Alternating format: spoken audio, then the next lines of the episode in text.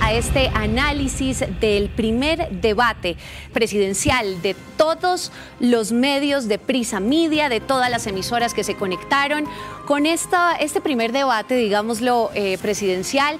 Y eh, ya tenemos 120 mil personas conectadas, nos reportan nuestras redes sociales, 34 mil 221 viewers, es decir, las personas que están conectadas a través de todas las redes sociales de la W Radio, de Caracol Radio y de todas las emisoras de Prisa y también 92 mil oyentes. Así que ya son 120 mil personas conectadas a esta hora en este debate y bueno, en este análisis de este debate que finalmente pues vamos a ver quién ganó y quién perdió en este debate. Les presento el panel. Estamos con Alejandro Santos, em, él es el director de contenido de Caracol Radio. También a mi izquierda está Luis Felipe Nao, él es ex ministro de Vivienda. A mi derecha está Javier Lafuente, que es el subdirector de El País América. Y también está con nosotros Federico Gómez Lara, el nuevo director de Cambio. Y vamos con la primera pregunta, definitivamente es quién ganó y quién perdió el debate. Saludamos entonces a Alejandro Santos. Alejandro, para usted, ¿quién ganó y quién perdió? María Camila, muy buenos días, muy buenos días a, todas las personas que nos están siguiendo. Eh, lo primero es decir que arrancó esta semana la campaña 2022.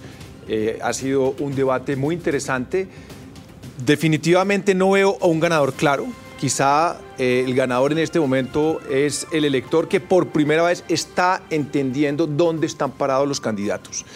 Eh, este debate ha sido un debate donde hemos podido ubicar a cada uno de los candidatos, entender sus propuestas y desde esa perspectiva, eh, además de ser un debate donde afloraron bastantes ideas y posiciones, con mucha puya, hay que decirlo, se, se mandaron mucha puya en el camino, pero donde yo diría por un lado que en lo económico tenemos a un Fico y a un Fajardo distanciados de Petro, a un Federico Gutiérrez y a un Fajardo pro libre comercio eh, y a un Petro mucho más proteccionista. Eso creo que es un tema importante. En lo político eh, tenemos a un Fajardo y a un Petro distanciados de Fico, Fajardo y Petro eh, claramente haciendo un rechazo al continuismo, alejándose del gobierno y a un Fico planteando unos temas, digamos, de continuidad en temas de seguridad. Así que creo que se estamos, estamos viendo ese tipo de diferencias. Por otro lado,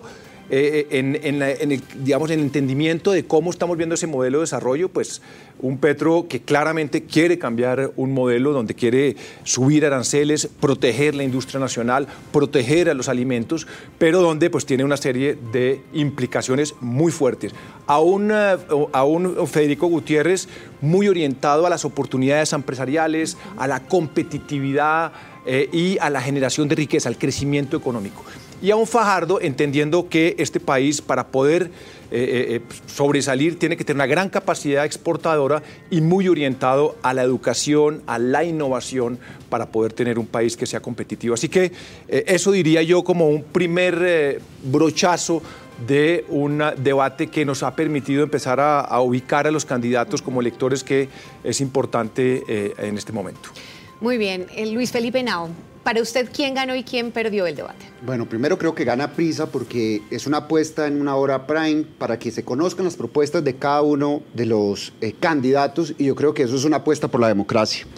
Dos, creo que el ganador, sin lugar a dudas, fue Petro. Petro sigue dando un mensaje mucho más efectista, más eficiente, que le llega más a la gente cuando está escuchando estos debates. Uno puede estar o no estar de acuerdo con, un modelo, eh, con su modelo económico porque está apostándole a cambiar todo el modelo económico y le está dando unos mensajes claros a las personas que han sufrido por la pandemia, a las personas que han aumentado que se han aumentado en la pobreza. Hay que, hay que tener claro, María Camila, que la pobreza aumentó del 27 al 42% en esta pandemia. Entonces, eso es una población muy grande que muchos de esos 10 millones están en, en esa, en que estaban escuchando en el, debate, están en esa gran cifra que aumentó la pobreza y que disminuyó la clase media. Entonces él está dando mensajes claros de eh, cómo va a utilizar la banca pública, cómo sigue generando una política de clases, diciendo hay unas personas malas que son las que siempre han gobernado, hay unos empresarios malos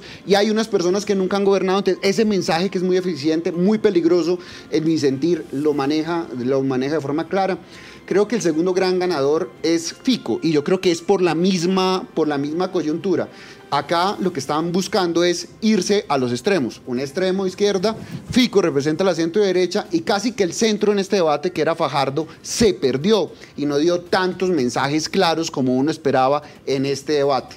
Sin lugar a dudas, eh, como decía Alejandro, yo creo que empieza a darse eh, para el elector algo muy importante y es los riesgos de las propuestas, por ejemplo, que da Petro, que sube los aranceles y no, y no está señalando que subir los aranceles con un riesgo de inflación en este momento puede hacer que las personas más pobres se vean perjudicadas, pero Petro sabe comunicar eso, sabe comunicar eso como una herramienta además de lucha contra el desempleo. Me sorprendió tres temas. Cuando se habló en este debate de cómo atacar el desempleo, nadie habló de una reforma clara pensional Ninguno de los candidatos habló de una reforma laboral con 52% de informalidad que tiene este país. Ninguno de los candidatos recurrió al estudio que acaba de sacar el Ministerio de Trabajo de disminuir todos los impuestos que están en la generación de empleo. Me sorprendió que vienen como con una cartilla y no están saliendo de esa cartilla. Muy bien. Más adelante estaremos hablando de ese punto eh, porque es interesante eh, que hablemos del tema del fondo de las propuestas que eh, propusieron estos tres candidatos y sobre todo la forma, cómo lo van a hacer. Eh, gracias a todas las personas que están conectadas, que siguen conectadas. Recordemos, también lo pueden hacer a través del numeral, numeral en el encuentro. Allí nos pueden seguir eh, comentando sobre todo lo que estamos hablando, sobre este post-debate, el análisis del debate, del primer debate de todos los medios de prisa. Vamos a saludar entonces a Javier Lafuente, él es el subdirector de El País América. Javier, para usted, ¿quién fue el gran ganador y el perdedor de este debate? Muchas gracias, María Camila, a todos los que nos están escuchando. Un gusto poder estar acá con, ustedes. Eh, para mí, sin duda, el ganador ha sido Gustavo Petro. Creo que, en cierta medida, porque por detrimento del resto, tanto de Fico como de, como de Fajardo, que no han sabido, de nuevo, quizás doblegarle, quizás eh, mm, contrarrestarle. Petro ha sido 100% Petro, como decía Luis Felipe, le habla a la gente, calan los mensajes, luego podemos hablar de esos mensajes, ¿no? Pero desde luego es algo, no solo que la gente quiere, quiere escuchar, mucha gente, sino que entiende, que comprende, que le llega automáticamente eh, mucho de lo que dice de lo que dice Gustavo Petro.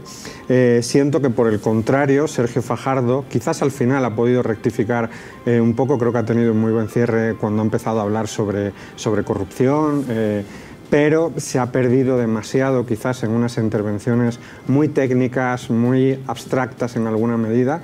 Y en el caso de, Fico, eh, creo que ha tenido muy buenos momentos, creo que ha tenido mensajes muy claros y quizás se ha perdido demasiado en la confrontación, en la broma, en tratar de mm, parecerse más a Petro en, algunas cosas cuando en las formas, ojo, no, no, no, no en el fondo. Y creo que en ese momento ahí sí que se ha perdido, se ha perdido mucho. Y, digo eso porque al final eh, de debate en el fondo ha habido ha habido poco. Al principio creo que había más toma y daca y al final, y eso le ha beneficiado a Petro, se han hecho, él ha conseguido hacer unas intervenciones larguísimas donde, donde bueno, mm, no ha sorprendido absolutamente a, a nadie y quizás sí que he echado de menos un poco eso, la capacidad de la falta de sorpresa entre, entre cualquiera de los candidatos, que en el fondo siento que beneficia siempre a Gustavo Petro. Bien, vamos con Federico Gómez Lara, director de la revista Cambio. Bueno, yo coincido eh, con Luis Felipe y con, y con Javier en el sentido de que el debate eh, seguramente lo, lo, ganó Gustavo Petro, eh, dejando una claridad, que es la siguiente. Estamos en un escenario de polarización en donde es muy poco probable que un elector cambie su voto por el resultado de un debate de estos. Es decir, es muy poco probable que un votante de Petro, luego de ir a este debate, diga voy a votar por Fico, o que un votante de Fajardo diga voy a votar por Petro. Entonces, aquí se hace un ejercicio en donde en lugar de tener 10 eh, o 12 candidatos, tenemos tres, ¿no? Con la idea de que los candidatos pudieran conectarse con su base hablando del fondo de sus propuestas, de cómo las van a llevar a cabo. En ese escenario, quien mejor se desempeñó independientemente de si las propuestas convienen o no convienen fue Gustavo Petro, porque en general en la mesa eh, vimos eh, una cantidad de lugares comunes hablando de eh, es que la corrupción y el hambre y, la seguridad, pero vimos poco del, del cómo. Es decir, cuál va a ser la estrategia de seguridad de Federico Gutiérrez. No nos enteramos. ¿sí? Eh, cómo eh, van a llevar educación a las, a, las regiones, cómo van a mejorar la calidad. Se habla una de, lugares comunes, todos sabemos ya cuáles son los problemas del país. Yo creo que estos espacios los candidatos tienen que aprovecharlos para explicarle a sus votantes y a los colombianos cómo los piensan solucionar, no cuáles son los problemas. Muy bien. Bueno, entonces empecemos hablando del tema de empleo. Precisamente ellos empezaron a hablar e iniciaron el debate hablando sobre esto. Muy enteras las propuestas. Mm, veo que no hubo novedades, digamos, en las propuestas con respecto al 2018 y como lo dijo eh, Luis Felipe, no hablaron de reforma pensional, no hablaron de eh, reforma laboral y digamos que el único eh, candidato que logró hablar de algo distinto es Gustavo Petro, que habló sobre subir aranceles. Y quiero que me cuenten si es viable, qué tan viable es esto en Colombia y al final del día, si esto pues es la misma propuesta del expresidente de Estados Unidos, Donald Trump, que es hizo el plan de protección comercial, que es subir los aranceles para productos eh, provenientes de distintos países y eh, para el beneficio del empleo de, los ciudadanos. Entonces, ¿ustedes qué creen sobre esto, sobre el tema de, subir los aranceles de Gustavo Petro y en general sobre las propuestas de, em, empleo de todos los candidatos? Alejandro. Pues eh, digamos que en abstracto, digamos, y ese discurso pues muy efectivo y efectista de Gustavo Petro, decir, bueno, vamos a proteger el empleo, vamos a proteger la industria nacional, vamos a proteger las confecciones, ese empleo de la economía popular, esos mensajes que se sintonizan con, con las personas y donde Petro, digamos, es, es muy hábil. Eh, creo que requieren un, un mayor análisis y entender cómo se va a hacer. El tema de subir aranceles, pues eso, no es tan fácil. Estamos en una economía globalizada, estamos en un comercio internacional, hemos firmado una serie de tratados de libre comercio con los, con los mercados más importantes del mundo. Entonces, eh, en ese sentido, pues primero subir aranceles, pues puede que proteja algunos sectores de la economía, los vuelve menos competitivos y por otro lado, pues va a encarecer muchos productos porque va a haber menos competencia.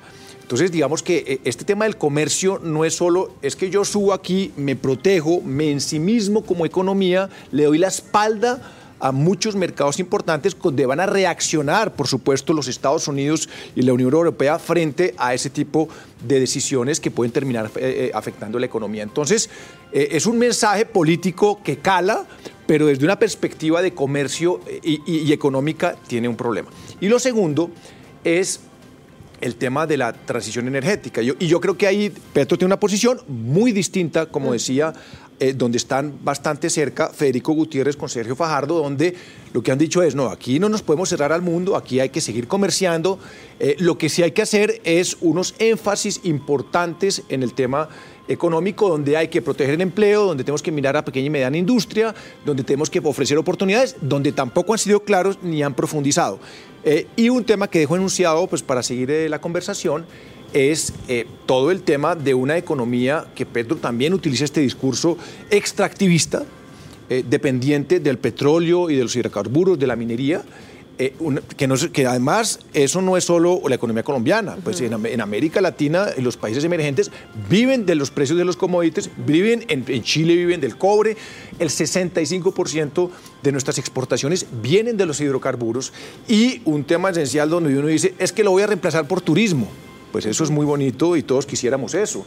Todos quisiéramos que, la vocación productiva de la tierra reemplazara los ingresos del petróleo, pero eso no es tan fácil. Hemos venido tratado de los últimos 40 años y no se ha podido. Y no se ha podido porque hay otros factores que no los discutiremos acá, estructurales, eh, de tierra, de violencia, que están íntimamente ligados a los problemas de por qué no hemos podido tener un ser la despensa del mundo Y segundo, de por qué no hemos podido tener el turismo teniendo un país tan maravilloso. Entonces, eso es muy bonito decirlo, pero si vamos a bajarle los ingresos de lo que ya tenemos, que financian además los programas sociales de este país, y no vamos compensando eso directamente con otros sectores que, pues, uno lo puede decir, la cosa, pues, podemos estar en un problema donde además estamos en la economía más endeudada de la historia de Colombia y donde tenemos una fragilidad como nunca antes producto de la pandemia. Entonces, estamos en una economía frágil, los economistas están muertos del susto y ahí hay que ser muy responsable desde el punto de vista fiscal y económico.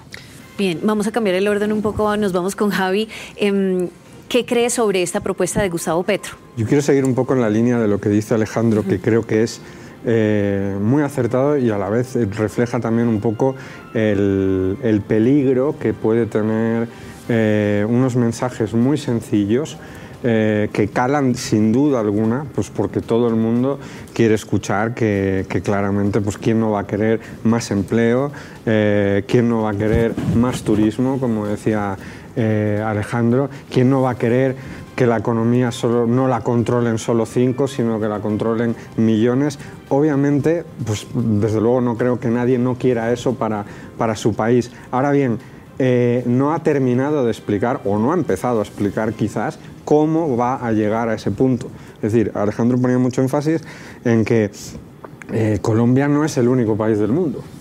Es decir, estamos en una economía globalizada, se quiera o no, se pueda distanciar más o menos. Entonces, cómo llegar a, ese, a, que calen esos mensajes, a ponerlos en práctica, son sumamente complicados, no en Colombia, en cualquier parte del mundo, lo hemos visto eh, constantemente. Entonces, ese para mí es el, principal riesgo quizás que, hay que alertar o que hay que poner sobre la mesa sobre mm, comprar ciertos discursos fáciles eh, que luego tardan en, implementarse. Ok. Eh, Luis Felipe. Bueno, yo creo, María Camila, siguiendo la misma línea, primero, es una propuesta que nos vuelve 30 años atrás. Uno de los grandes saltos de la Constitución del 91 fue abrir nuestra economía. Y cerrar la economía es supremamente riesgoso, porque eso, cuando se suben aranceles, eh, casi el 70% de, de, nuestra canasta básica familiar eh, es importada. Claro que se tiene que mejorar, tenemos que hacer temas para que haya mayor producción agrícola, pero eso no se hace subiendo aranceles, eso se hace dando créditos, eso se hace dando vías, eso se hace de otra forma. Dos, el tema de los aranceles además es supremamente grave porque nos, nos, nos rebaja competitividad. Si nosotros ponemos aranceles, nos van a poner aranceles así estemos con TLCs o no estemos con TLCs. Eso va a ser una respuesta inmediata. Dos, la fórmula de aranceles fracasó. Fracasó en Venezuela y fracasó en Argentina. Pero además, Petro ya no, en dos años yo no quiero que esté como estaba Maduro diciendo hagamos huertas familiares para sembrar tomate, para sembrar cebolla, porque eso sería muy grave. Eh, tres, como lo decía Alejandro y lo decía Javier, eh, nosotros dependemos altamente del petróleo. Y esa transición, cuando además tenemos eh, en este momento un buen momento del petróleo a 90 dólares, mandar esos mensajes generan también miedo en la economía. Me gustó de las otras propuestas lo que dijo Fajardo. Yo creo que Fajardo eh, no lo analizamos en la propuesta de empleo y para mí sí es muy importante porque dio un conocimiento de región, María Camila y Alejandro, y es no es lo mismo el desempleo en Bogotá, Medellín, Cali, Barranquilla que el desempleo en el Chocó, el desempleo en, eh, en Cúcuta. Y hacer empleos de emergencia para esas zonas es muy importante. Y creo que me gustó también lo que, hizo, lo que dijo Federico y es los empresarios para invertir necesitan seguridad jurídica y eso no lo tiene el país. Para terminar, me preocupa que nadie habló de lo costoso que es generar un empleo acá. Nadie quiso darse una pelea política de decir qué vamos a hacer con los parafiscales. Nadie quiso dar una pelea política de decir las cajas de compensación son necesarias o no. Nadie quiso dar una, una, una pelea política de decir los impuestos del ICBF y el SENA no los debe mejor asumir el gobierno para que los empresarios no los tengan que asumir y puedan generar empleo mucho más fácil. Esos temas de fondo nadie los tocó. Federico Gómez, sobre eh, esta propuesta del de el, candidato Gustavo Petro de subir aranceles y en general la propuesta de empleo del resto de candidatos. Digamos, sobre el tema de los, de los aranceles, eh, es importante entender que en economía toda acción tiene una reacción. Entonces, y que una cosa es meterse en un debate de aranceles siendo Estados Unidos y una muy distinta es ser Colombia. Es decir, el poder de negociación es muy diferente. Eh, entonces, esa medida pues terminaría afectando inevitablemente a los consumidores finales. ¿sí? Entonces, retomando el tema de la, de la propuesta de Petro, Petro es un tipo muy sólido en términos del diagnóstico de los problemas del país, eh, lo tiene perfectamente estudiado y sabe presentar muy bien eh, unas propuestas que suenan maravillosas. ¿no? Entonces, la transición energética, sí, buenísimo la transición energética, pero ¿cómo? ¿Sí? Entonces, y esto se repite a lo largo de toda la propuesta de Gustavo Petro. ¿sí? Entonces vamos a crear eh, unos eh, parques de energía solar en La Guajira y, uno, y, energía eólica y vamos a hacer huertas y, vamos, eh, y, resulta que en este país gobernar es dificilísimo. En este país hacer que las cosas pasen es dificilísimo. ¿sí? Entonces, en los, en los trámites, en las apelaciones, en las instancias, no hemos hablado del Congreso.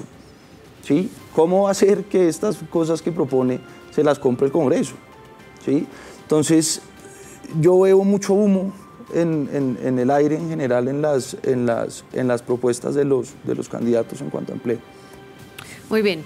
Eh, justamente acá usted, Luis Felipe, acaba de tocar un tema importante y es el tema del desarrollo rural, porque ambos candidatos, tanto Fico como Fajardo, hablaron de llegar a esos lugares alejados de Colombia, de llegar con vías terciarias y cambiar el modelo económico. Todos dijeron que definitivamente toca cambiar el modelo económico para que al campesino le lleguen sus productos y para que haya seguridad alimentaria para reactivar el cambio y demás.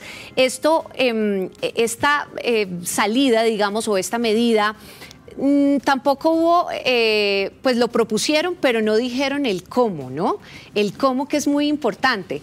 Eh, ¿Cómo le pareció a Luis Felipe esto? Es decir, es, es, digamos, tal vez fácil decir que hay que crear una universidad, como lo dijo Fajardo, universidad digital para todos, gratuita, pero cuando en el en Colombia no estamos conectados hay una cantidad de personas sin conexión, bueno, ya lo vimos con el escándalo de Mintic.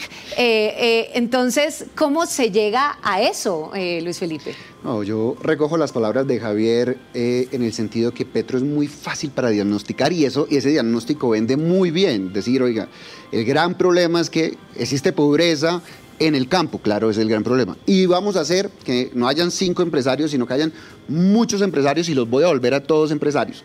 Pero de lo importante que dijeron, yo creo que sí fue el tema del crédito. Yo creo que el gran problema del campo, uno de los grandes problemas del campo para diagnosticarlo, es que eh, el campesino pueda tener acceso fácil al crédito y a unas tasas justas. Yo creo que ahí nos falta mucho para avanzar. Yo creo que el gran problema que existe en el campo, sin lugar a dudas, y no dijeron cuánto iba a ser la inversión, y eso a mí me, me sorprendió porque cuando uno llega a estos debates tiene que tener un diagnóstico del país. ¿Cuánto se necesita invertir en en redes, en vías terciarias. Nadie habló de cómo vamos a hacer para generar eh, y abrir más mercados. Antes fue el contrario. Si algo necesitamos para ser competitivo nuestro, nuestro campo no solamente es el consumo interno, sino cómo vamos a lograr que haya exportaciones. Eh, nadie habló cómo vamos a llegar con un tema que en el tema de pobreza multidimensional es muy importante.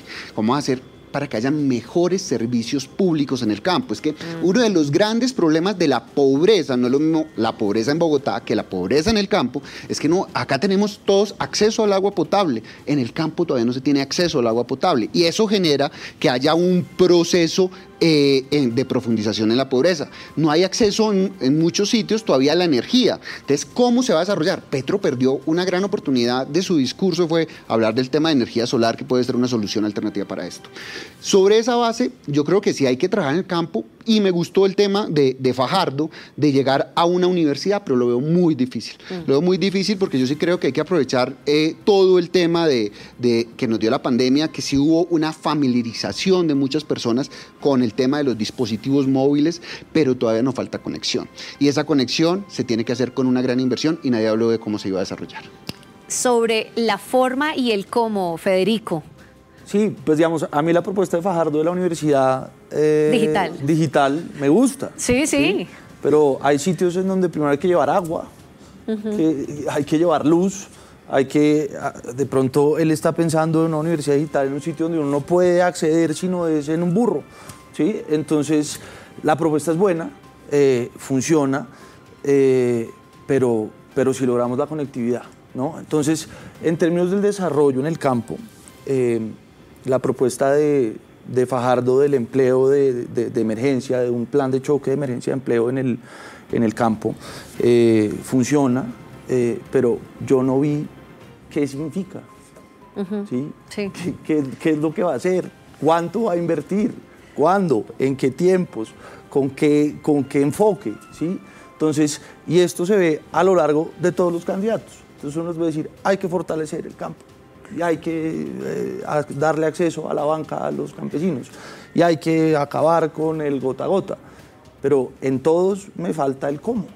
Para usted también le, a usted también le pareció, eh, Javier, que fue tal vez un discurso repetido, el, bueno, hay que llegar al campo, sí, hay que emplear a los campesinos, hay que, hay que formalizar, pero el cómo también le quedó faltando. Absolutamente. Yo estaba pensando en una palabra que lo ha dicho antes Federico, que es humo. Es decir, eh, todo ha sido mucho humo de lo que ha habido. Lo que decíamos claramente la, la universidad digital.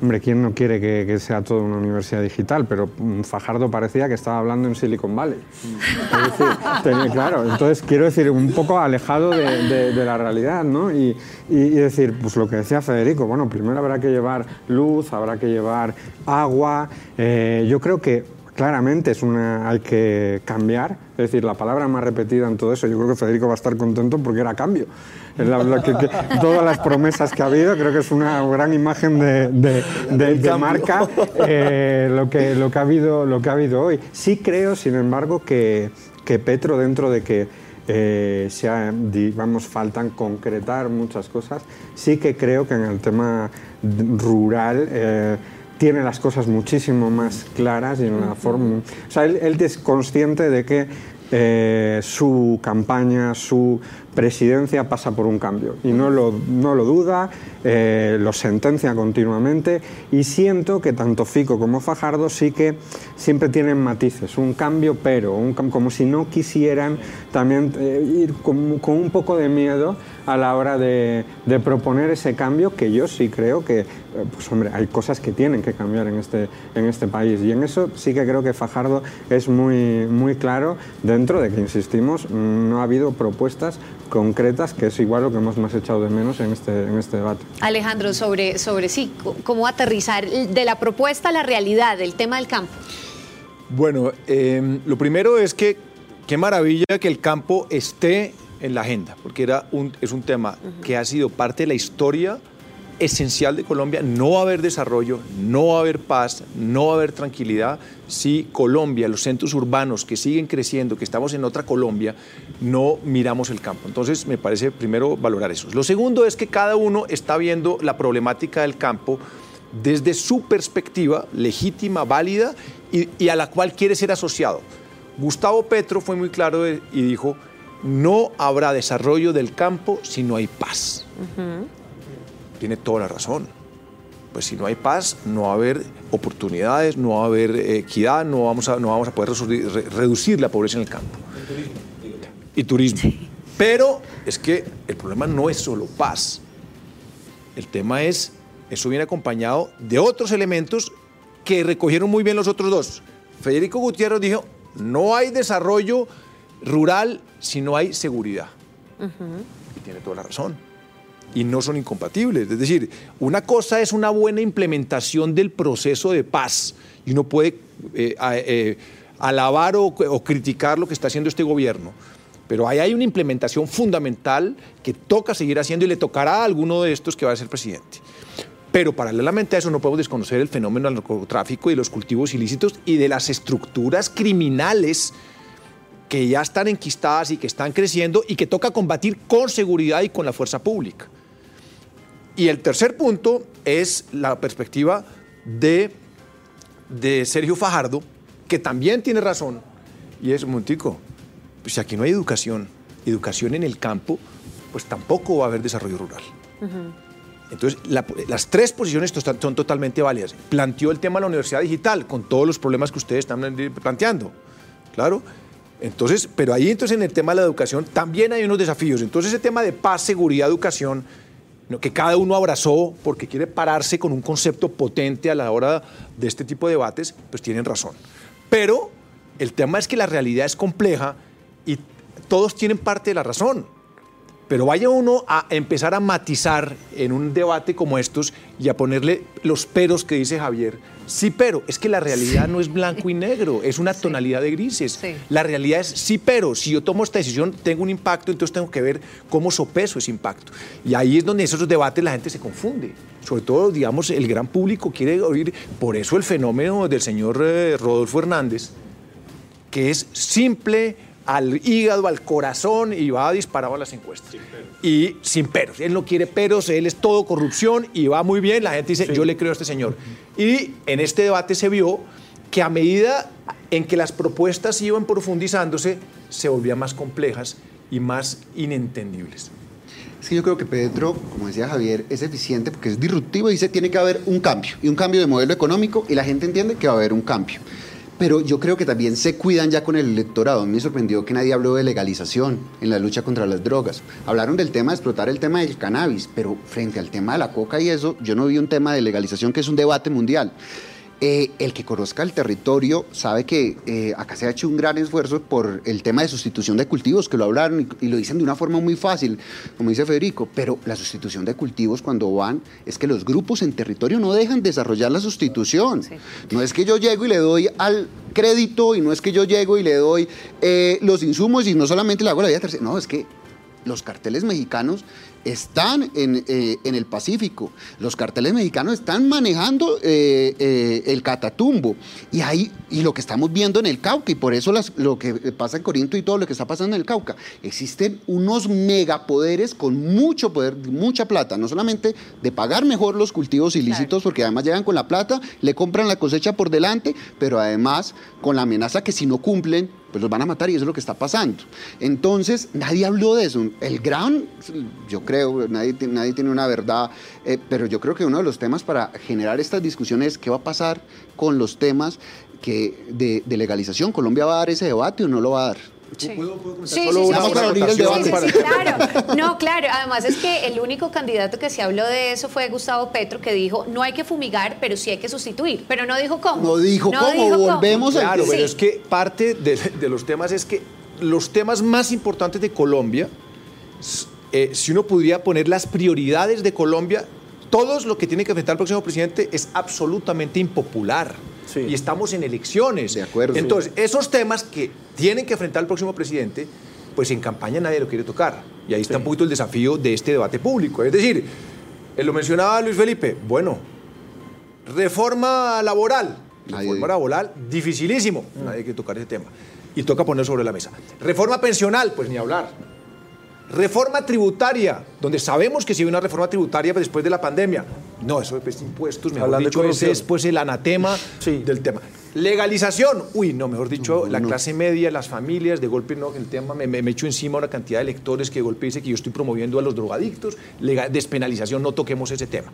Y así, entonces, aquí lo que toca es empezar a poner unos temas que son los temas incómodos, que son los temas que va a enfrentar el próximo presidente de Colombia y queremos saber cómo los va a enfrentar. Bien.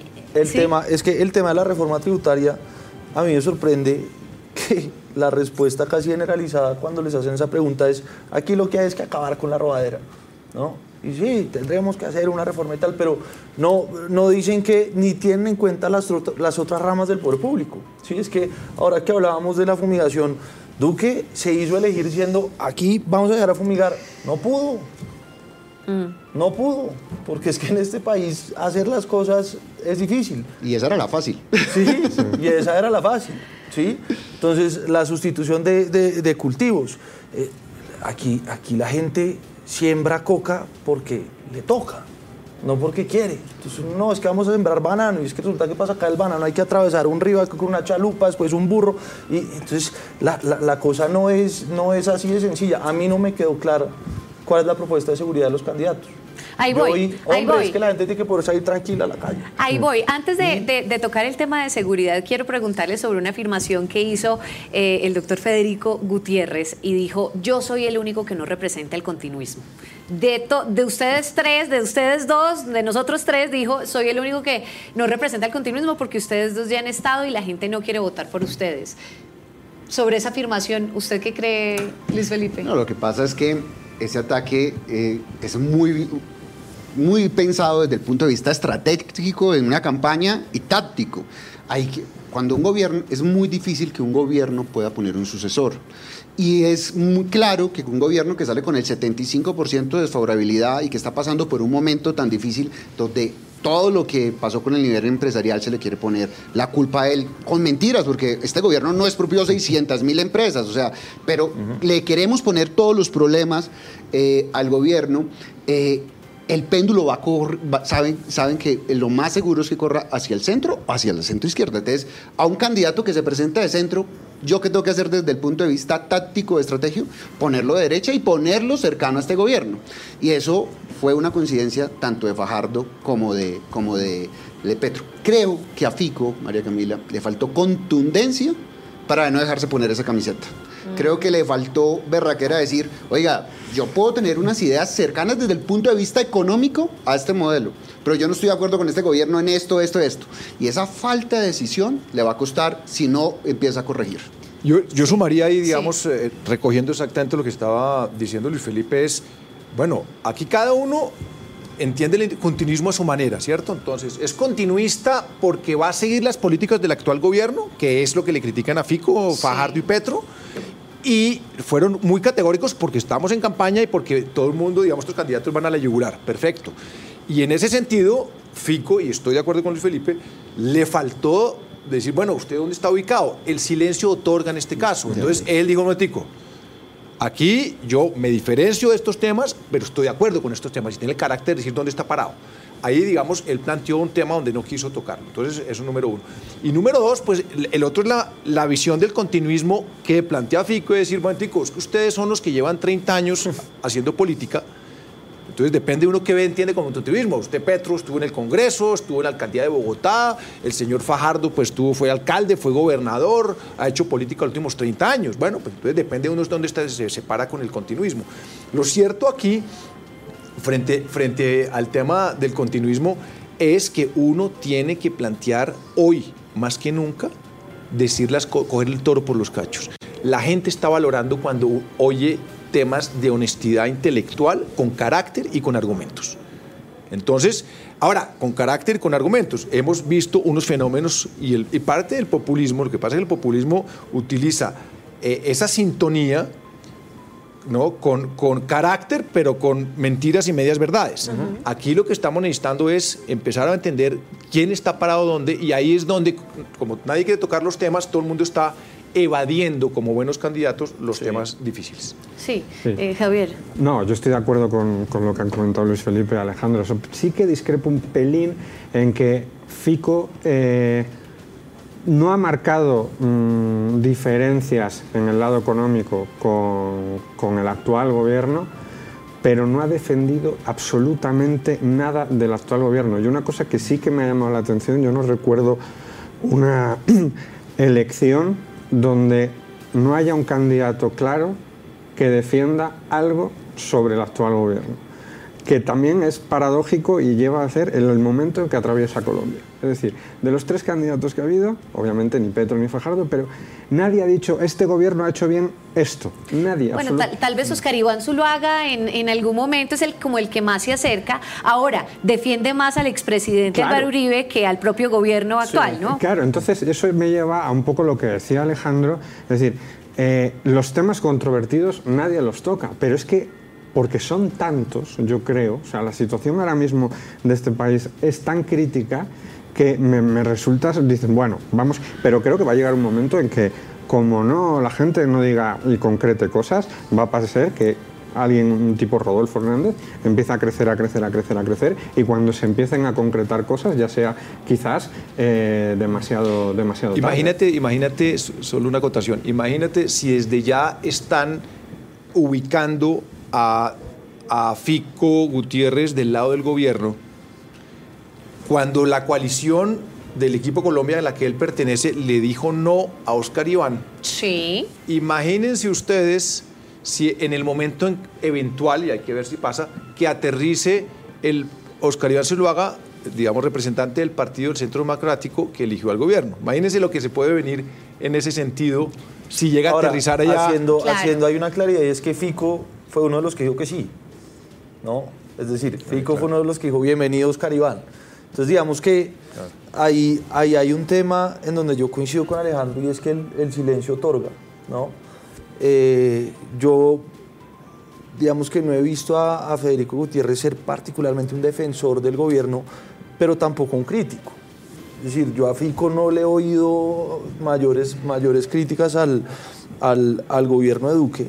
Eh, él dice una cosa ahí que a mí me parece pues, me dio una desviación cuando se refiere a Petro y a, eh, y, a, Fajardo. y a Fajardo. Y es que ustedes ya gobernaron y no hicieron ninguna transformación en el país. Lo que pasa es que ellos tuvieron cargos que no eran del alcance nacional. Estamos hablando de un alcalde de una ciudad capital, eh, de otro alcalde de una ciudad capital y de un, y de un senador. Ahora, si uno se pone a analizar las cosas del espectro de qué es el cambio, pues evidentemente Petro eh, y Fajardo, pues sí representan un cambio mayor a lo que podría representar Fico Gutiérrez. ¿sí? Fico es más o menos seguir en la misma línea. Habrá algunos ajustes, pero en términos de las políticas gruesas, es una apuesta muy similar a la del gobierno actual. Bien, Federico, me quedo con usted porque eh, vamos a hablar sobre temas de seguridad y mm, eh, el tema de combatir el narcotráfico. Mm, Gustavo Petro habló de una propuesta que me llamó la atención y es negociar con narcotraficantes. ¿Cómo se negocia con narcotraficantes para acabar el problema del narcotráfico? ¿Será viable esto? ¿Sentarse con narcos y charlar y no? Pues hay antecedentes eh, en Colombia y en el mundo de, esto. Incluso en el gobierno pasado había unos avances importantes en un plan de sometimiento del TAN del Golfo, por ejemplo. Eh, entonces, pues es un tema que es, que es polémico y que tiene eh, antecedentes complicados, por ejemplo, como la, la, negociación en Panamá con Escobar y su grupo después de la, de la muerte de Lara, pues es una cosa que a la gente le, le genera una, una indignación grande al no tener, digamos, un componente político eh, identificado, sino tratarse de narcotráfico eh, puro y duro. La agenda política de Colombia toda la vida ha girado en torno a qué hacer con el narcotráfico, cómo tratar el problema del narcotráfico. Eh, yo particularmente creo que, que la legalización, eh, por lo menos de la marihuana, eh, va a lograr quitar esa distracción de las, de, las, de las autoridades de estar persiguiendo cosas que ya son legales en, en, Washington y en Europa y poder concentrar un poco más esa lucha para, para darle un enfoque de seguridad mucho más sólido. Sí. Pero Ahora, no, no hablaron, como decía Luis Felipe, no hablaron de legalización de droga ninguno de los tres. No, no, no se atrevieron a hablar de, del tema. Javi, usted, eh, pues que tiene un poco más de experiencia internacional, ¿se podrá sentar eh, el gobierno nacional con narcotraficantes para llegar a un acuerdo y decir despejen estas rutas del narcotráfico? Poder puede hacerlo. Es decir, lo, sobre todo es cómo encara esa discusión. Eh, coincido con, con Federico, es muy compleja es muy compleja. Ahora bien, quizás haya que darla, bueno, siempre que, que, sea argumentada, de no volviendo a esto al, humo, ¿no? Estamos viendo que es, yo creo que es inviable, o sea, ya es inevitable que el tema, la discusión de la legalización en un país como, como Colombia se termine por dar y creo que es bueno para la sociedad. Ahora bien, si esa eh, discusión va a llegar impuesta, va a llegar con imposiciones, con decir, ya no es discusión, es decir, eh, si se sientan a hablar de cómo hacerlo, creo que es un debate y un, que la sociedad necesita, no solo en Colombia. Ahora bien, ¿cómo se, va, ¿cómo se va a hacer? Es complicado. A mí me ha sorprendido la carencia de propuestas sobre seguridad que hay en un país como este. Es decir, parece que estamos, insisto, o sea, unos piensan que es Silicon Valley y, y parecía que, bueno, pues, oye, igual es que en Colombia no hay un problema de seguridad. Y, y dices, no, no. O sea, entonces, eso me, me, ha sorprendido porque dices, caray, eh, sí se necesita eh, contundencia al respecto, respecto a eso. Hacía referencia Alejandro a, a esa sentencia de Petro de que sin desarrollo, eh, no hay paz sin desarrollo. Uh -huh. Eh, pero también eh, hace falta paz social, ya no solo en los territorios. Es decir, parece que nos ha olvidado el año del que, se que vivimos, eh, este 2021, donde la tensión sigue latente. Es decir, no es que parezca que ya, no digo que vaya a haber más protestas o no, pero los problemas no se han solucionado. Y eso es un polvorín ahí que puede volver a estallar en cualquier momento y que también no solo es un tema económico, sino también de seguridad, como vimos que, ocurrió. Claro, además es que Luis Felipe, eh, eh, en muchos territorios del país, definitivamente el Estado no tiene el control. Y lo estamos viendo en Arauca, lo estamos viendo en el Cauca, lo estamos viendo en norte de Santander en distintos departamentos del país. Entonces, el, control lo tienen los narcotraficantes, los tiene, lo tienen las, los grupos armados eh, de distintos, no, en distintos lugares. Entonces, eh, ¿cómo llegar a, una negociación, a sacar a la mafia de allí? Yo sí creo que es totalmente inconstitucional negociar con narcotraficantes. Eh, y yo sí soy de los que parte de un principio que cuando se generan relajamientos con el delito, se le da un gran mensaje a la comunidad y eso genera más delitos. Negociar, ¿cómo usted le va a decir a un, a un narcotraficante, a esta gente del cartel de México, que ahorita son los que están manejando acá el negocio del narcotráfico? No, es, no gane 50 millones de dólares al año a través de temas ilícitos, gane nada más 25 y yo lo dejo negociar. Eso ha sido la fórmula del fracaso de ANLO en, México. Y en vez de disminuir los muertos en México, han aumentado. Nada más es ver cómo eh, uno va a México y empiezan a decirle, ya no se puede ir al norte, cada día hay más muertos, eh, nada más se puede estar en tales zonas. ¿Por qué? Porque los carteles se apropiaron de la institucionalidad. Es supremamente grave para una democracia como México que tengan que entregar a un narcotraficante porque, como tú dices, el control territorial lo tenían los grupos en, esas determinadas zonas. Lo mismo la, el golpe de realidad que nos dieron esta semana, Federico. O sea, nos dicen, eh, va el ministro, el ministro de Defensa Arauca, se, supuestamente era un outfit, salieron para un show y al otro día le pusieron, le pusieron una bomba. y, y, hoy lo que pasó con, con el tema de los líderes sociales, es que el país como decía Javier, venimos de un, año muy duro en la atención, más de 150 líderes sociales asesinados, pero ayer mataron un líder social y hoy le mataron la esposa a ese líder social. O sea, no tenemos control territorial. Y cuando llega una persona a decir, vamos a negociar con narcotraficantes, puede generar mayor ilegalidad. Otro tema que me pareció muy grave de Petro, nada más para redondear, y es que él dice en su propuesta económica que el narcotráfico es lo que hace que se generen los dólares para poder importar productos al país. Eso es supremamente peligroso para una economía porque está asociando a personas que hacen un trabajo legal, que están pagando impuestos, que generan empleos. Eh, a la gente del D1 o de ARA o de Justo y Bueno, por decir nombres que son importadores, lo está, lo está asociando con una economía ilegal.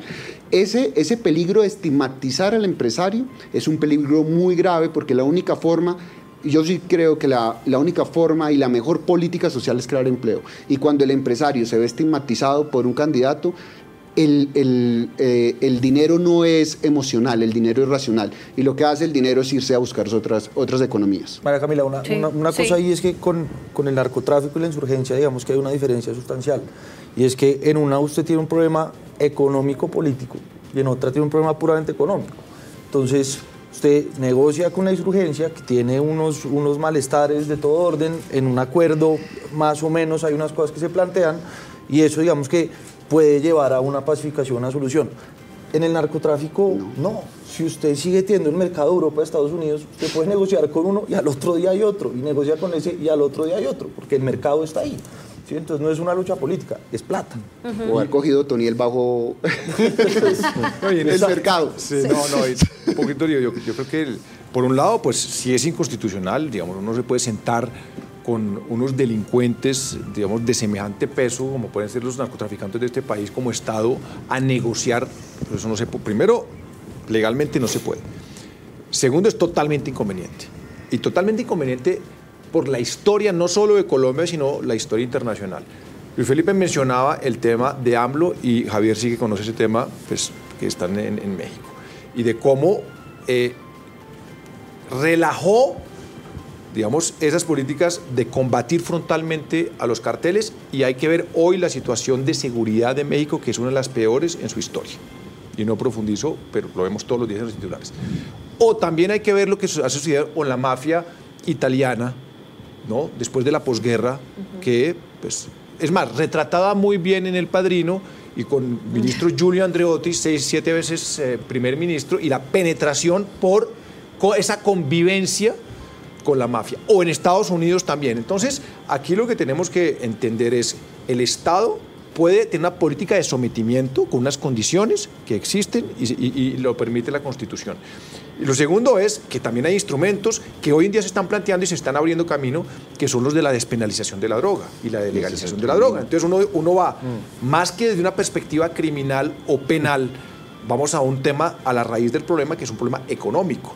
Entonces el tema de la prohibición genera obviamente unos incentivos y eleva los precios, entonces miremos por ahí y eso, hay un dilema muy complicado para un país como Colombia, eh, y es un país que es el mayor exportador de coca del mundo, exportamos el 80% de la coca del mundo, tenemos el problema de líderes sociales, tenemos el debate de la fumigación, tenemos el debate de, de, la sustitución de cultivos ilícitos, tenemos los problemas de Arauca, tenemos la financiación de todos los grupos ilegales. Mientras tanto, legalizando en todos los países europeos y desarrollados la marihuana, abriendo tiendas en Washington, en Oregon, en, Montreal, en Nueva York. Uruguay no ir tan lejos. En Uruguay ya, eh, eh, eh, con Pepe Mojica arrancaron la despenalización. Todo el mundo abriendo tiendas, no, solo falta que se metan los Amazons y en Silicon Valley, todo el mundo fumando marihuana en los parques, permitido en los países desarrollados y nosotros aquí lidiando con los líderes sociales, lidiando con los muertes, lidiando con los dilemas de la fumigación. Y ahí hay un tema donde nosotros estamos poniendo todos los muertos y tenemos toda la autoridad para empezar a decir esto no puede ser. No puede ser que ustedes tienen acá, se quedan los mercados y nosotros estamos poniendo los muertos y estamos totalmente maniatados y tenemos que mirar cómo negociamos con estos carteles que están corrompiendo el sistema, que están corrompiendo la política. Eh, hay un problema muy de fondo que, tenemos que resolver. Sin duda, perdón, eh, el tema de México que, que, comentaban Alejandro y Luis Felipe, es decir, yo creo que así como, bueno, discrepo, o no solo que se haya eh, rebajado la política de seguridad, sino que se ha tratado de cambiar. México lleva casi 15 años en una estúpida guerra contra el narcotráfico que no ha servido absolutamente de nada, pero sobre todo, si México quiso mirar a Colombia para ver cómo se solucionaba, desde luego Colombia no tiene que mirar a México para ver cómo mm, se tiene que, hacer las cosas, todo lo contrario. Es decir, es un ejemplo clarísimo. Ojo, sí creo que los dos países tienen que colaborar muy, muy junto en este, en este asunto de tema. Y se ha mencionado el control territorial. Es decir, yo no creo que la solución pase primero o no por negociar, por hablar, sino es decir, cómo se va a contener el control de los territorios. Y ahí Fajardo creo que ha dicho una cosa muy interesante, que decía que que nos pasamos el día y este gobierno nos ha pasado hablando de alias. Alias Otoniel, alias no sé cuánto, luego vendrá otro alias. En México fue exactamente lo mismo. Cae el Chapo, eh, se fuga, vuelve a caer, vuelve a caer alias no sé cuánto, vuelve a caer el, el, de este clan, el de este, el otro, y hay una dispersión absolutamente ahora mismo por el territorio y como no se agarre desde un primer momento, el problema es que se va a expandir. Entonces ya, como ya no sabes si va a ser insurgencia, si va a ser narcotraficantes, mm. si va a ser un poco de todo, si por la mañana soy una cosa, por la tarde otra, y luego eso en el territorio. Entonces, ese creo que es el perder el control territorial es una cosa peligrosísima antes de poder hablar de mm, legalizaciones, de negociaciones, etcétera, etcétera. Y el problema que, claro, que hablar de legalización de marihuana es relativamente sencillo. Sí. Es relativamente sencillo. Ahora bien, el problema de, Colombia no es la marihuana. Y empezar a hablar de legalización de cocaína, bienvenida sea ese debate. Sí porque va a estar interesante. Ahora bien, a ver quién es el primero que se lo lanza. Hay un tema que quiero tocar con ustedes y es eh, que pareciera que ahora la estrategia de los candidatos es atacarse el uno al otro, a pesar de que les siguen preguntando sobre su propuesta, sobre su propuesta, pues pareciera que en, dos debates que ha habido, pues se salen por la tangente y empiezan a atacar al, a la persona que está al lado, al otro, en fin, antes a Petro, hoy eh, entre todos se dieron un poquito mm, y la gente eh, a través del numeral El Encuentro, pues lo que hace es eh, decir, estamos un poco cansados del ataque personal, por favor, lancen las propuestas y digan cómo lo van a hacer. ¿cómo han visto ese fenómeno un poco, pues que igual se ha repetido a lo largo de, los últimos, de las últimas elecciones? Pero me parece que tal vez la gente está más cansada ahorita de esto, Federico. Yo no sé, porque la gente dice que está cansada de las peleas, pero cuando hay peleas entre los candidatos es lo que más se vende, ¿no? Y entonces las peleas son lo que más se mueve y lo que la gente más comenta y, los, y, las tendencias y la cosa. Eh, entonces ahí hay un, grado de, normalidad, digamos, de la dinámica política, de que todos los candidatos quieren eh, sobresalir y quieren imponerse sobre el rival y quieren ser más vistosos, eh, pero evidentemente estamos hoy en un escenario que que, realmente ya no le está aportando a los electores los elementos que necesitan para decidir.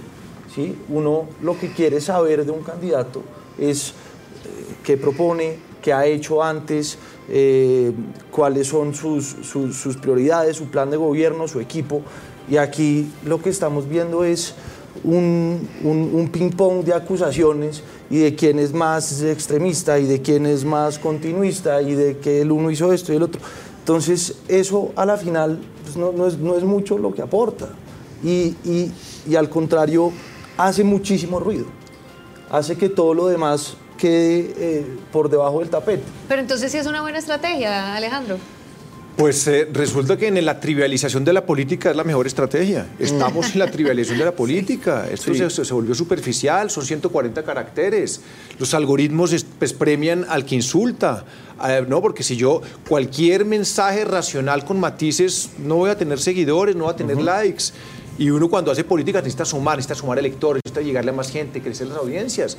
Y la mejor manera de crecer audiencias, sobre todo en una campaña como esta, donde hay tantos precandidatos, ¿no? había 60, ahora pues se ha reducido, pero estamos además en una nueva dinámica de la política y es el de las coaliciones. Entonces yo en la coalición tengo cinco o seis candidatos y la única manera un poquito de ganar esa coalición es levantar cabeza. Y yo pues mm. Levantar cabeza a veces mirar la sofisticación y la innovación en una, eso se vuelve complicado. Entonces yo tengo que es, que, es lo que pasa en, todos los debates políticos del mundo. Pero en la era digital eso se ha potenciado enormemente, con un problema adicional, y esa trivialización de la política en la era digital donde todos los incentivos y todos los algoritmos están alineados para que sea trivial, sea polarizante, sea estigmatizante y sea, eh, eh, digamos, macartisto. Y al lado de una realidad cada día más compleja. Y las realidades, como hemos planteado acá, son cada día más complicadas. Número uno, que si uno los ve en blanco y negro, pues es peligroso. Y número dos, donde esas políticas son profundamente impopulares. Entonces, los temas son impopulares, los problemas son más complejos y la política tiene que andar en campaña trivializando para poder buscar seguidores y peleando porque si no, no soy elegible.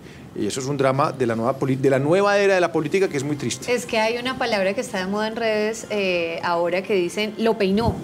No, es que quedó peinado, ¿no? Entonces ahí está el juego. Lo que pasa, es, que, lo que, pasa es que la cartilla Nacho lee de, los candidatos, cuando uno le enseñan a leer a los candidatos, la cartilla, la cartilla Nacho le, le empieza a enseñar que las campañas no son racionales, las campañas son emocionales.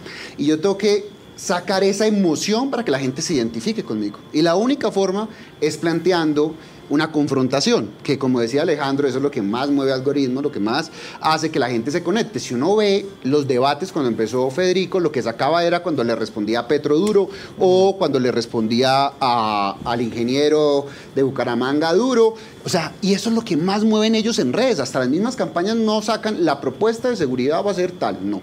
Hay campañas que nos dedicamos en un momento determinado a hacer cartillas y nadie leyó las cartillas.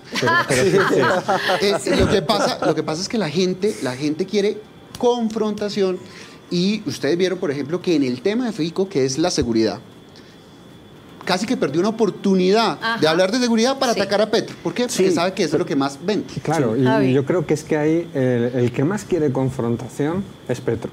Porque sabe que es todos contra mí. Perfecto, él se lleva manejando ahí años, años, años y años. Yo creo que hasta estéticamente se podía ver en el debate cómo al principio él estaba tenso porque todo era contra él y demás, y ya cuando empezaron con las propuestas, cuando Fajardo subió un poco, cuando Fijo subió un poco, lo que decía Luis Felipe, eh, hablábamos en el tema de seguridad, cuando, cuando Fico eh, proponía, resultaba alguien al que escuchabas, bastante articulado, demás. Pero, y ahí Petro se remangó, se tumbó en la silla y dijo, bueno, entonces yo creo que la confrontación, quien más la quiere es Petro, ojo. Sí. Pero si se rebaja esa confrontación, quien más lo va a sufrir también creo que va a ser Petro. Pero quien mejor lo ha entendido se llama Rodolfo Hernández. Pues ya después vamos a ver a Rodolfo Hernández, vamos a tener la oportunidad de verlo y a los otros candidatos, por supuesto. Recordemos que este es el primero de muchos debates que va a haber eh, y que vamos a liderar desde todos los medios de Prisa Media. Y ya para finalizar, quiero preguntarles, ¿ustedes creen que estos debates definitivamente influyen en el voto de las personas? ¿O el elector de Petro, que ya sabe que es Petro, pues mm, ve a Fico o ve a Francia Márquez o ve a eh, otro candidato y definitivamente no se va a mover, Luis Felipe? No, yo sí creo que influye, en eso, en eso me, alejo un poquito de Federico, ¿por qué? Claro, el que ya es seguidor duro, esto no lo va a mover, mm. una, se puede cometer el mayor error del mundo y no va a pasar nada y van a votar por él.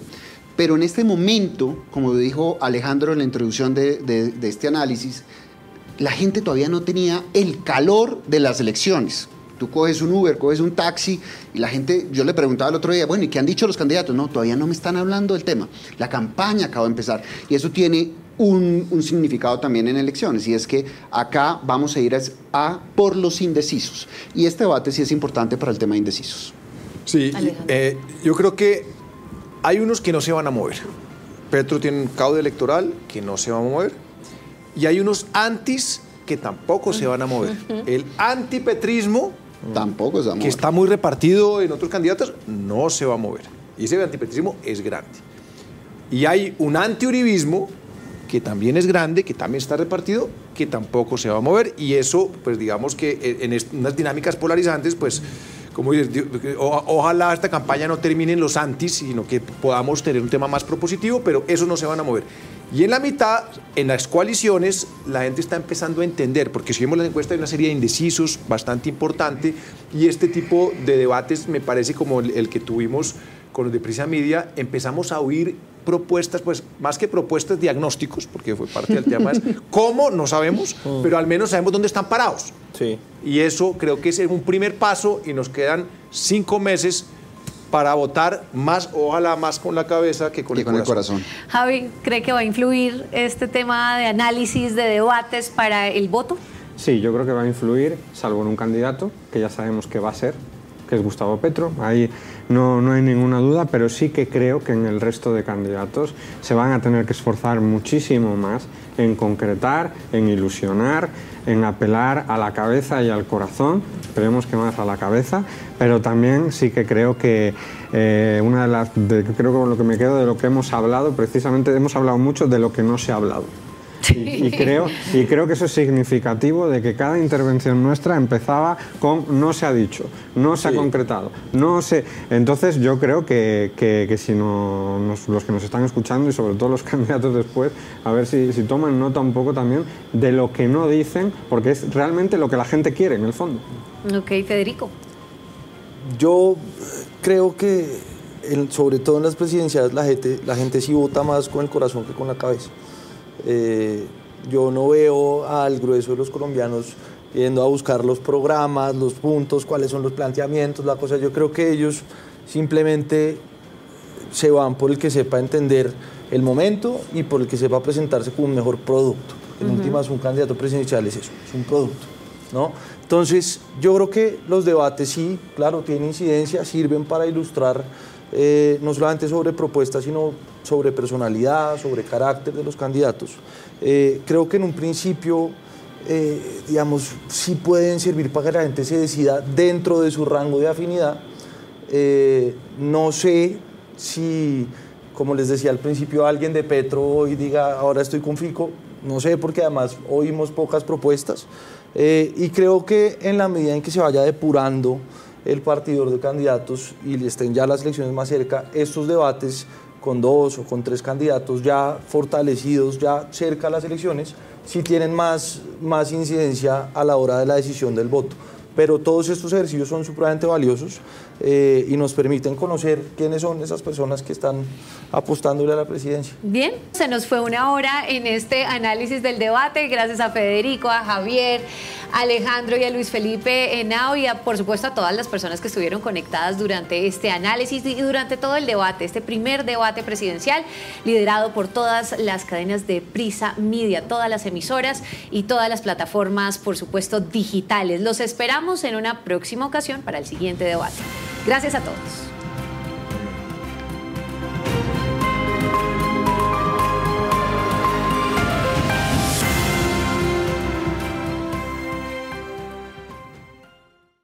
Lucky Land Casino asking people what's the weirdest place you've gotten lucky? Lucky? In line at the deli, I guess? Aha, in my dentist's office.